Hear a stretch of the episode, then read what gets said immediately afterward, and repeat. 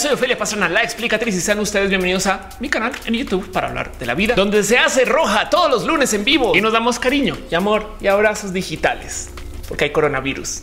Abrazos asincrónico. Hoy les quiero platicar de un tema que tengo súper, súper, súper enredado en el corazón desde hace mucho, mucho, mucho tiempo. Porque para aquellos de ustedes que me conocen por fuera del canal, seguramente saben que yo hago activismo de un modo u otro, que abogo por la diversidad, que hablo por la gente trans, donde me dan chance de hacerlo. Que en últimas trabajo mucho esto de la visión de un mundo donde todo el mundo puede ser diferente y que se celebre que vivamos esas etiquetas. Pero también soy comediante y también hago trabajo de comedia y de escenario y he hecho comedia para tele. Y a muchas personas les digo como sorpresa que yo hice un show donde grabé una rutina o formato de comedia que pues básicamente no era muy congruente con la persona que yo mostraba en todos los otros espacios y honestamente con quien yo siento que soy como persona. A los que no saben de qué estoy hablando, un tipo de show de comedia que se llama un roast, donde básicamente te invitan a insultar a otra persona y competir sobre esos insultos. En la superficie es un formato de show súper entretenido porque es rienda suelta con otra persona que es comediante para tratar de humillarse mutuamente. Honestamente no me fue fácil de hacer y donde yo pues como que me vi un poquito insensible con todo esto que he hecho por fuera de la comedia, pero lo hice por un sinfín de motivos personales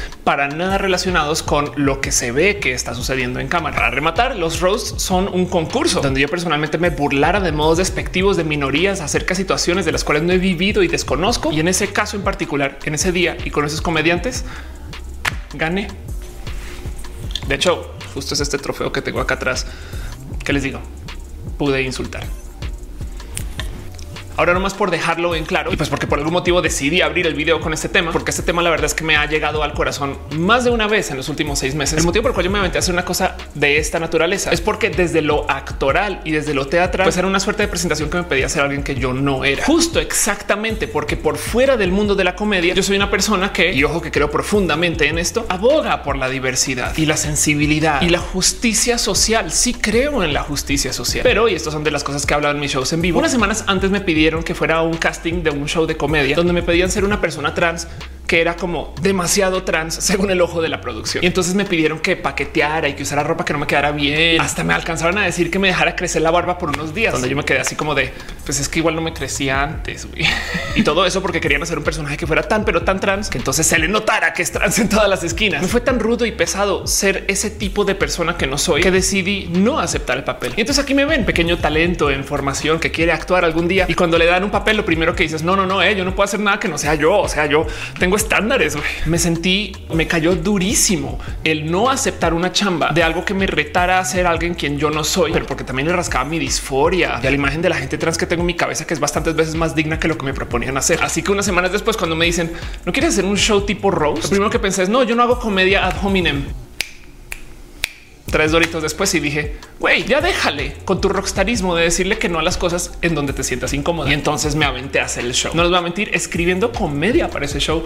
Lloré un chingo porque honestamente toda mi comedia y las cosas que yo subido en escenario hablan acerca de temas o de cosas que me han pasado a mí, no acerca de los demás pero el roast como concepto pide que tú te burles de otras personas por quiénes son, lo que tienen enfrente, cómo se visten, cómo actúan, cualquier cosa que les haga brillar, cualquier cosa que les resalte. De ahí es donde tú te agarras para insultar. Y miren, capaz y porque no lo hice de chiqui y tampoco lo hice creciendo y mucho menos ahora. Honestamente, yo no sé insultar. Para rematar mis chistes, una vez ya escritos, se los tuve que presentar a la productora y luego ellos me devolvieron otra propuesta de chistes que eran lo que yo tuve que subir al escenario para presentarse. Espero no estarles rompiendo acá alguna ilusión, pero mucho lo que se hacen estas producciones en tele pues es guionado y no es eso actuar.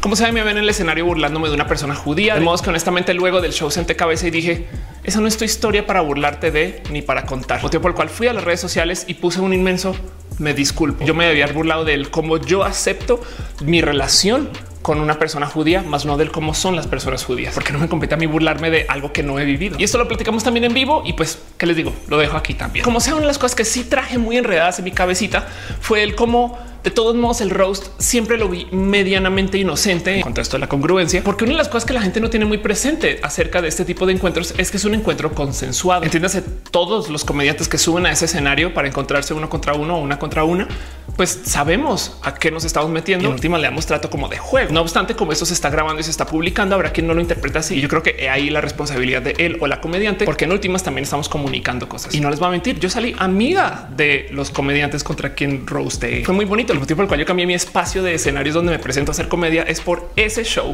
ese día donde les conocí y me invitaron a estar en sus foros. Entonces tampoco es que esté así como que muy arrepentida de haber hecho el roast. De lo que estoy arrepentida es de haberme presentado haciendo esos chistes de historias que no me pertenecen, pero solo de eso. Y mucha gente me lo ha hecho saber también en redes sociales que soy una pobre incongruente, que no tiene el corazón donde debería ser, que hace con una mano que se hace con la otra y mil cosas que en últimas capaz y podría decir sí, son medianamente bien merecidos. O sea, sí metí las patas. Querida, después de haber hecho lo que hiciste en Comedy Central, ¿cómo es posible quejarte de que te hablaron de hombre, mi amor? Entonces, por favor, que levante la voz a alguien que de veras sufre.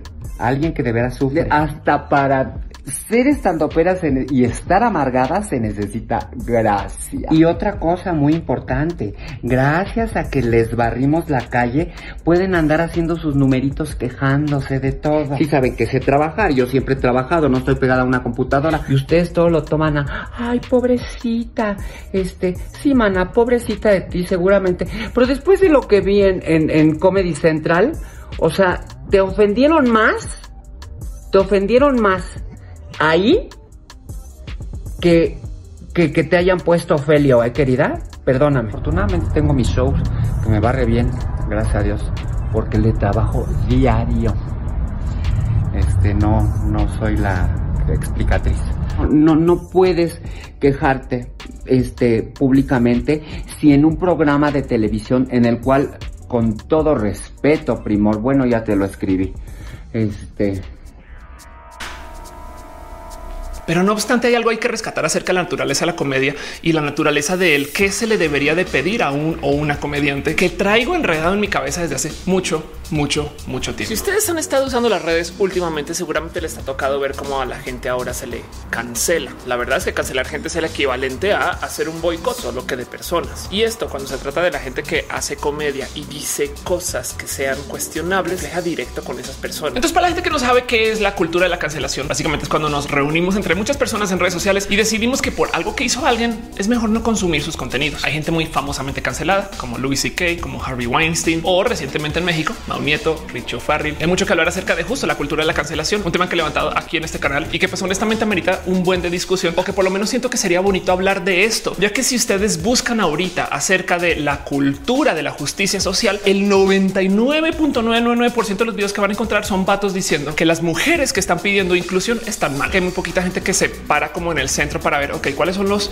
positivos y los negativos y platiquemos acerca de esto que existe. Y me gustaría nomás levantar este tema así en puro, en blanco en este video y presentárselos, pero tuve la fortuna de haber sido invitada a un show de una persona comediante del Internet que es muy, muy, muy famoso y quien también de paso ha sido cancelado varias veces para hablar acerca de la cultura de la cancelación. Caso que no hayan leído el título del video o si todavía no saben por dónde voy con esto, pues les digo, pero aquí en quedito, porque este personaje tiene un nombre que apenas mencionas, la gente se enloquece y es en serio, se enloquece. Un día fui a Twitter y puse su nombre, enviar para dejarlo así como sin atender y luego volver y ver como unos 200 comentarios y likes y mensajes de odio y reacciones súper pasionales por solamente haber dicho su nombre. Pero bueno, les digo, fui invitada al show de Chumel. Chumel Torres, comediante que creo que nació en YouTube. No sé si se forma en alguna otra esquina, pero creó un show en YouTube que le fue muy bien, que luego se volvió un show en HBO donde también funciona en paralelo con su show en YouTube, que ahora le ha llevado a que se presente como comediante en varios foros y tiene toda una institución de contenidos muy chida, muy bonita, que hace una cantidad de publicación y tiene una cantidad ridícula de fans, como también tiene una cantidad ridícula de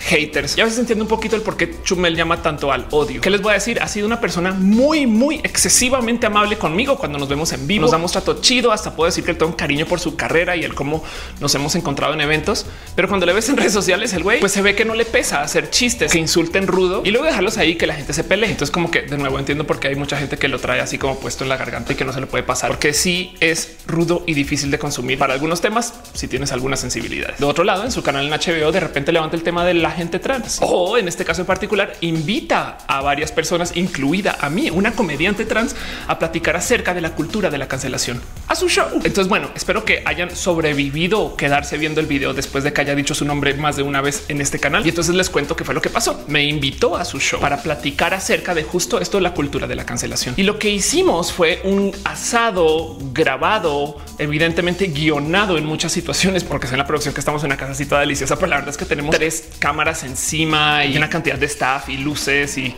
En fin, ahí donde lo ven, platicamos unas buenas dos horas, si mal no recuerdo, y grabamos un buen. Bueno, quizás ya el tiempo de plática fue más como una horita cerrada. De las cosas que yo para platicar, pues también que les digo, las había preparado para mi show, las llevo pensando desde hace mucho tiempo. Son puntos que además no son míos, sino que vienen de otros comediantes y otras personas espectaculares que han hecho una cantidad de investigación en este tema. Y pues yo estaba como también como vomitando los dichos de estos gigantes ahí. Y dado que lo que les quiero compartir acerca de la responsabilidad de los comediantes y si la banda comediante se le debería de cancelar, porque no me acompañas algunos trocitos de lo que quedó publicado para que si entonces se los pueda comentar y darles un poco más. A ver, hijos, ¿qué van a querer? Hamburguesa con carne, porfa. Cualquier cosa sin carne. Yo no soy vegana, pero digamos que por conveniencia, digamos que por mera postura política, si se puede, prefiero no comer carne. La verdad es que me es medianamente indiferente comer algo con carne o no. Entonces si hay opción, prefiero. Y sería justo como que les pregunté y yo veía como a los de producción les brillaban los ojitos así de güey. Siento que entré como a este espacio como de el estereotipo como de la mujer activista intensa, pansexual, feminista, trans, que de paso también es vegana y seguramente llena su coche de stickers de posiciones políticas, coche híbrido de paso. No sé por qué me da tanta risa este punto, porque es un punto mínimo, pero creo que también dado el contexto me pinta en una luz. La verdad es que la comedia se trata de hacer que probar los límites de lo que se puede decir. Correcto. Y, y, eso es muy valioso para hasta la formación de una sociedad. Entonces hay que defender eso, pero pues por consecuencia hay muchas cosas que pasan por chiste, que el problema es que la comedia es tragedia más tiempo, ¿no? Claro. Y, y ese concepto de tragedia eh, pues varía según el privilegio de cada quien. O sea, lo que es una tragedia para mí, pues para ti puede que no. De hecho, ese punto de la comedia siendo tragedia más tiempo y que la tragedia varía según tus privilegios, siempre me ha parecido el motivo por el cual justo la comedia es tan difícil de digerir para algunas personas. Hay cosas de las cuales tú te burlas y tú a veces no sabes si estás hablando de cosas que para alguien puede ser muy sensible. Ahora hay algo que decir acerca de la comedia y los temas difíciles es que en potencia la comedia puede que exista para poder hablar de las cosas que no son difíciles. Si de repente estamos pasando por una situación súper difícil, el que comencemos a hacer chistes de eso implica que de cierto modo queremos soltar la atención. Pero no por eso te vas todo al hospital al ala de pacientes con cáncer terminal a hacer malísimos chistes acerca de sus cortes de cabello o algo así. Que no. Por consecuencia, los activismos siempre y por definición, porque hablan de los sentimientos, van a estar peleados con el humor, que siempre y por definición va a hablar de lo racional. Uh -huh. Y en, el problema es que hay mucha gente. Definición. Eso del humor siendo una herramienta de racionalización, de hecho, tampoco es mío. Es algo que yo he presentado muchas, muchas, muchas veces en mi show en vivo, que de hecho viene de un libro de un comediante latinoamericano que tengo aquí. Disparen al humorista por Darío Adanti y Asti Berry. Es como un cómic o novela gráfica muy cool, muy chido y levanta justo el tema de cuáles son los límites de la comedia, que se puede decir, que no se debe de decir, por qué se persiguen a los comediantes cuando hay problemas de sensibilidades en general y por qué los comediantes como que se leen como tan como déspotas de la opinión.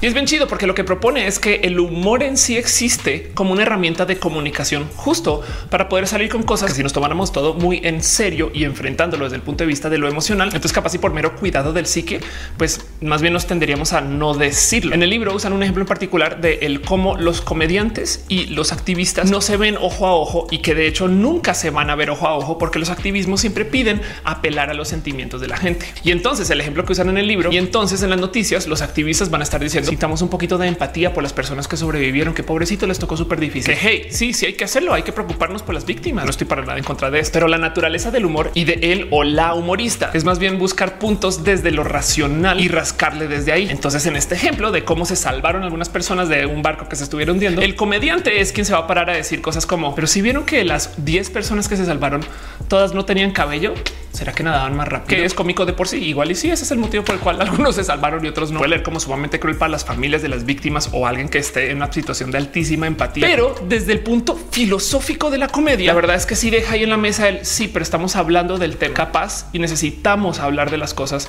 para suavizar su impacto y no estar perdidas en el sentimiento de los eventos de las cosas que nos rodean, porque la vida sigue y hay que soltar. Por ejemplo, hay muchos hombres que piensan que su masculinidad se centra alrededor del ser racional. Mm. Entonces les choca que alguien les diga es que yo me siento ofendida. Este punto aquí, este sí es una observación mía. Me di cuenta que parte del motivo por el cual es tan difícil encontrar a hombres que defiendan a las social justice warriors en el Internet, a las activistas de la justicia social, es porque es muy cultural que se le diga a los niños y luego a los hombres que no deberían de sentir. No llores, no externes. Digo, estoy hablando acá de la masculinidad tóxica. Obviamente, si hay muchos hombres que saben navegar sus sentimientos. Pero el punto por el cual despierta tantas opiniones en el Internet es porque para muchos hombres quienes están tan sumidos en su masculinidad tóxica, genuinamente me percaté que parte del problema es que les salta que una activista les esté diciendo, hey, siente algo. O sea, preocúpate también por las minorías. Ten un poquito de empatía en vez de creer que los videojuegos sean solo para hombres y las películas sean solo de hombres con hombres haciendo cosas de hombres muy hombres y que mágicamente todo eso no sea gay. Pero bueno, justo esto también aplica a este paradigma de la comedia donde una cantidad ridícula de hombres se están quejando de por qué tengo yo que cambiar mi discurso misógino si para mí no es insulto. Y es que no se dan cuenta de que su comedia es misógina porque están usando las mujeres para la comedia. Están contando historias que no les compete contar. Más bien deberían de burlarse acerca de cómo reaccionan contra su propia misoginia internalizada o deberían de contar del cómo se sienten con el tema de las mujeres. Ubican estos chistes de ah, mi vieja dijo llegué a casa y la bola y cadena. Es que la suegra ese humor, como que si lo destilamos un poquito, pues realmente se trata acerca del odio a la mujer y sentir empatía para esos comediantes que se quejan que ya no se puede hacer chistes de nada. Es algo que evidentemente no han enfrentado mucho en su vida. Es algo que viene de formación. Es masculinidad tóxica. O sea, la idea detrás de la cultura de la cancelación es devolverle el poder a la gente. ¿Entiendes? Es como la guillotina. Que la neta le da poder a la gente sobre. Eh, o sea, pero todos se sienten Robespierre, hija. Esta idea de que la cancelación es como la guillotina no es mía. Si ustedes son fans de este canal, deberían de también darse una pasadita por el canal de Natalie Wynn ContraPoints. Maneja esto del pensamiento crítico muy, muy, muy bien. Y a diferencia de su servidora, se viste además súper bien para sus videos. Y justo Natalie tiene un video donde habla de la cancelación porque Natalie fue cancelada. Pero bueno, hay mucho cariño por lo que hace Natalie y por lo que se hace en ContraPoints y levanta el tema de la cancelación y lo primero que dice es la cancelación cancelación es como una guillotina, porque si bien hay que cancelar a la gente y se trata acerca de devolverle el poder a la gente y ahorita se levanta esto en chumel, la verdad es que tiene el problema de que también se hace en público. Entonces es un show, lo cual quiere decir que hay gente que apoya la cancelación no por el tema base del por qué se le está cancelando a alguien, sino porque la gente solamente quiere decir uh, uh". y entonces desafortunadamente deforma el mensaje. Que de paso, la otra cosa que dice Natalie que me parece un punto sumamente válido es que el otro problema de la cancelación es que como es viral en su naturaleza, implica que el mensaje tiene que ser reducido de esto a esto para que la gente entienda qué está pasando y entonces vámonos. Al reducirlo de acá para acá, lo que se suele perder es la objetividad del por qué se le está cancelando a alguien. Y muchas veces la cultura de la cancelación pide que tú pienses que una persona es su error. Yo sé que en muchos casos sí lo es. Si ves una persona decir un comentario racista, es muy probable que sea una persona racista. Pero la verdad, verdad es que en el contexto de la situación no siempre se sabe si eso es verdad. Lo digo porque volviendo a mi roast, lo que yo publiqué en Comedy Central no tiene que ver con mi plataforma como persona, ni mis creencias, ni los motivos en cómo me llevo cuando publico contenidos en línea, pero lo hice y tenía mis motivos. Ya los expliqué a volver a dejar en dicho. Yo estoy muy a favor de la cultura de la cancelación, porque a veces cuando pasan cosas, quizás lo único que tienes a tu favor es que te puedes quejar en público y que la gente te apoya y te cree. La cancelación, de paso, también un punto de Natalie, le da el poder a la víctima. Asume que quien denuncia tiene la razón y luego investigamos, no al revés. Suena raro y mucha gente culpa este pensar como el final de inocente hasta que se pruebe lo contrario. Pero más bien realmente lo que propone es que si tú le das la razón a la víctima, entonces procede una investigación. En culturas donde no se maneja este tipo de pensar, se asume que una persona por tener un poder es más fidedigno que una víctima y entonces no se investiga porque obviamente no lo haría porque es el jefe, porque es el director, porque es el presidente, lo cual entonces deja a las víctimas con nada. A mí lo que me pasa es que no busca conciliar ni busca, oye, explícame por qué hiciste este chiste. O sabes que no está tan padre. No leo nunca. Es un asesinato virtual. Exactamente. Y, además, irónicamente, la gente que está a favor de la cultura de la cancelación suele ser quien también está a favor de la cárcel eh, que busca reformar. Eh, o sea, que no quiere que se vayan y se pudran, sino quiere que hagamos cárceles que eduquen. No, o sea, la cultura de la cancelación le hace falta un proceso de reformar. Creo que definitivamente casi quedaron dos o tres cosas como en el aire que no se pudieron explicar bien. Y entonces parece como si de repente yo me hubiera puesto a hablar de cárceles solo porque sí. De nuevo, no culpo para nada al equipo de edición de HBO que tomó dos horas de material para comprimirlo a ocho minutos. Primero que todo, acá también les tengo una fuente. Quien comentó esto, de hecho, fue un comediante espectacular estadounidense que se llama Trevor Noah. Trevor Noah en una entrevista le preguntan acerca de la cultura de la cancelación y él dice a modo jocoso que encuentra que hay dos grupos en esto de la discusión del debate de la cancelación. Evidentemente los que quieren cancelar gente, que suelen ser personas progre, que están pensando en sociedad, muchas veces con los sentimientos encima, porque no sentimos empatía por la gente, ese corte de personas. Y en otro lado están estas personas que suelen ser los conservadores, que dicen yo debería de poder insultar al que quiera como quiera. A mí que no me quiten libertad, debería poder decir lo que me dé la gana, que suelen ser estas personas pues más bien muy derechosas. Y entonces lo que dice Trevor Noah es que a luz de que la gente de derecha suele ser muy punitiva, entiendes que cuando cachan a alguien robando, pues abogan mucho porque esa persona se quede en la cárcel para siempre y que se pudra y que castigamos con la espada de Dios y estas cosas. Y del otro lado, la gente izquierdosa o progre suele abogar por en vez del castigo, la reforma. Entiéndase que los presos, pues sí, se les lleva una prisión, una cárcel, pero ahí se les reforma, se les reeduca, se les enseña y luego de un tiempo se les devuelve y se les reinserta a la sociedad. Paso nomás por dejarlo en claro, por si esto no es evidente. Yo estoy del lado de este grupo. Yo prefiero que a la gente se le eduque y no que se le castigue. Pero el punto de Trevor Noah en su entrevista es que la gente de derecha, los que están a favor de castigarlos y que se pudran en la cárcel, son las mismas personas que dicen no, yo no quiero cultura de la cancelación. O sea, en el mundo real castíguenlos y en el mundo virtual no castiguen a nadie. ¿no? Y mientras tanto, la gente de izquierda que está a favor de la reforma, la educación, que la cárcel no sea para siempre, los que van y dicen vamos a cancelar este comediante para siempre de por vida, para que nunca podamos volver a saber de esta persona que se desaparezca de las redes. Adiós. Es una observación bien comédica si lo piensan. Porque la diferencia entre la libertad de pensamiento y la libertad de expresión es que la libertad de pensamiento es absoluta. Tú puedes en tu casa pensar lo que tú quieras y eso es lo que te va a llevar a una acción. Si yo te reprimo la libertad de expresión, no quiere decir que vaya a cambiar yo la forma de pensar, sino que probablemente ejecute de manera diferente, abajito del agua, en, en la, oscuridad o muchísimo más peligroso. Cuando la gente puede expresarse y decir cosas, incluyendo incorrectas, por lo menos salen a la luz los racistas, los homofóbicos y los identificas. El problema es cuando se esconden y peor cuando tú mismo los obligas a esconderse. Siento que Alan, aunque este punto me parece muy chido y muy válido, eh, le hizo falta levantar también el tema acerca de esto que viene con la libertad de expresión, que mucha gente insiste que es el motivo por el cual se puede hacer cualquier comentario sin problema. Primero que todo, el discurso de odio no está cubierto por la libertad de expresión. Tampoco el discurso que incite al crimen. Entiéndase, si yo le digo a Carlos, hey Carlos, ve y golpea a ese chaval que está cruzando la calle, yo también soy parte del crimen ahora. No tengo protección de poder decir lo que yo quiera bajo esa situación. De hecho, la libertad de expresión todo lo que quiere decir es que el gobierno no te va a perseguir a ti por decir cosas, no que tú automáticamente estés exento o exenta de repercusiones sobre lo que sea que dices. Pero no obstante, el punto que levanta Alan también me parece muy bonito de observar que hace nada hubo un dilema, porque hace como dos años hubo un tema horrible en creo que fue en Yale, en Estados Unidos, en la universidad, porque cuando se estaba acercando Halloween, algunos estudiantes comenzaron a pasar un correo diciendo hey, viene Halloween, trata de por favor no disfrazarte de algo que sea ofensivo para alguna etnia, grupo, clase, raza o algún espacio minoritario que pues, se pueda sentir ofendido por tu disfraz. Y para muchas personas esto fue de güey. O sea, ya no me puedo disfrazar del negrito en Halloween. Pues no, mi ciela, porque de nuevo, primero que todo es una historia que no es tuya para contar y que tú no lo has vivido. Que en últimas, el motivo por el cual se hacía antes, porque de verdad había reales abusos de raza. Entiendo muy bien que hay muchos romances asociados con esto del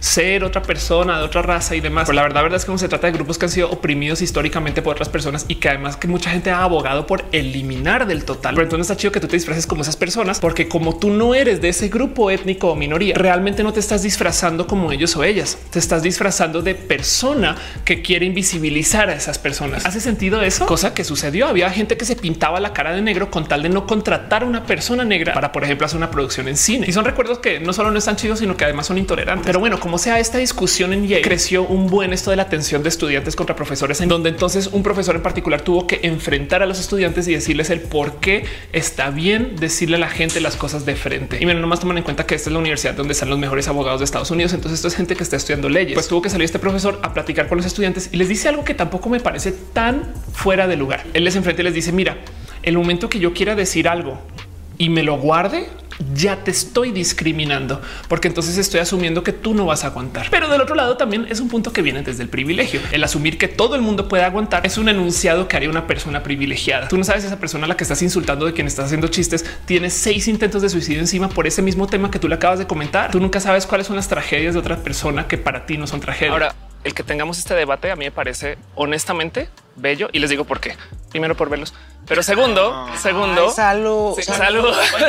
No saben cómo me rompe el corazón que acá me hayan cortado, porque ese es el punto que yo uso para sellar estas conversaciones siempre que levanto esto acerca de las sensibilidades en el Internet y los diálogos y las pláticas. Está del nabo que discutamos todo el día en redes sociales. Y para rematar, las redes sociales lo fomentan. Tengo todo un video que habla acerca de eso. Dense una pasada, chequenlo, está por acá en el canal. La verdad es que el mero hecho de que estemos discutiendo implica que nos estamos comunicando cosas. Está de la chingada discutir todo el día, pelearte con tus papás. Hay un buen de desgaste al discutir con tu pareja, y hablar de cuando tienes temas irreconciliables con tus jefes y cosas así. Pero del otro lado, como me decía una amiga hace unos años, si no hay discusión, puede que no exista el cariño. El hecho de que estemos discutiendo esto en redes sociales y de que estemos tratando de crear esta como nueva moral, yo no sé por qué lo vemos tan mal. El que no sepamos los límites de la cancelación, el que no sepamos el por qué hay que cancelar a gente o por qué a veces no hay que cancelar a gente, es más bien un reflejo de que estamos haciendo una nueva moral por medio del crowdsource. O sea, comunitariamente estamos haciendo las nuevas reglas de convivencia social. Y eso de por sí me parece muy bonito de considerar. Luego cuando sentamos cabeza de el por qué estamos en esta situación, es que sale a luz lo evidente, que es que ya no tenemos un padre o madre superior más especial que nosotros y nosotras que nos diga cómo pensar. Crecimos sin religión, así nos hayan bautizado. Crecimos sin un sistema de ir a la iglesia para que en la iglesia nos digan esto está bien y esto está mal. Y entonces ahora nos preguntamos por qué estamos todo el día discutiendo en redes sociales acerca de qué está bien y qué está mal. Pues porque lo estamos haciendo entre nosotros de modos totalmente laicos. Y eso para mí es bellísimo. Le da un sentido como de, no sé, paz al por qué tengamos tantas discusiones, honestamente, como sociedad, como humanidad, estamos haciendo catarsis como nunca la habíamos podido hacer. Richie hizo un chiste y nos quejamos de Richie. ¿Saben por qué Richie hizo ese chiste? Porque la banda está muerta de la risa.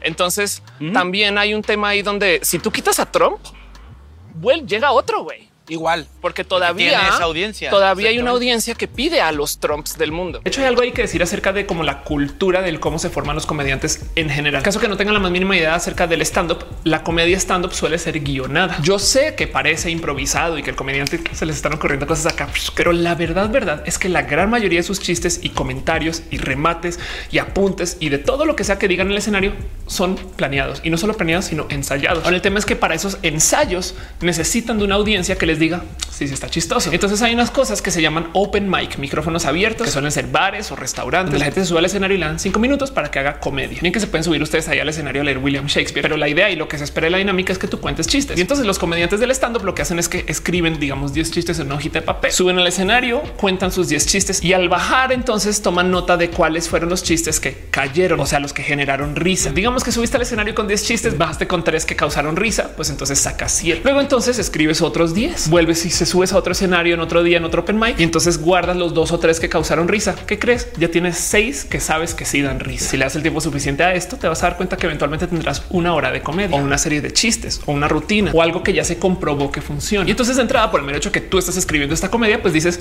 me estoy expresando, pero no mucha gente tiene presente que esa expresión ya fue filtrada por el que da risa y que no da risa. La superficie esto es lo más inocente del mundo y pues por supuesto que tú quieres contar solamente chistes que den risa. Hay algo aquí como filosóficamente malvado porque entonces básicamente está diciendo que la audiencia se le está dando lo que la audiencia quiere. Que del otro lado, hey, yo estoy pagando por un show de comedia, hazme reír, ¿no? Pero un buen chef de restaurante no le da a la gente exactamente lo que quiere, sino que hace propuestas y tiene un diálogo con la gente por medio de su comida, tanto como un buen artista, un buen performer. Lo mismo en la comedia, como que igual y en esos siete chistes borrados se fueron propuestas de cosas que ese comediante sentía. No es que yo sí quiero hablar de esto, pero no da risa. Bueno, igual y lo presento por allá en una conferencia o algo así, cosa que se vuelve aún más necesaria de platicar en un mundo donde hay activismo y donde hay cosas que la gente no quiere escuchar, pero que debe de escuchar. Saben como que si hay misoginia sistémica, entonces dar un poco de comedia feminista puede ser sano y entonces te vas a topar con vatos que por primera vez escuchan a una mujer decir cosas que nunca pensaron que iban a poder decir. Digo, porque así funciona la mente misógina. Trolls de redes sociales, lo que podría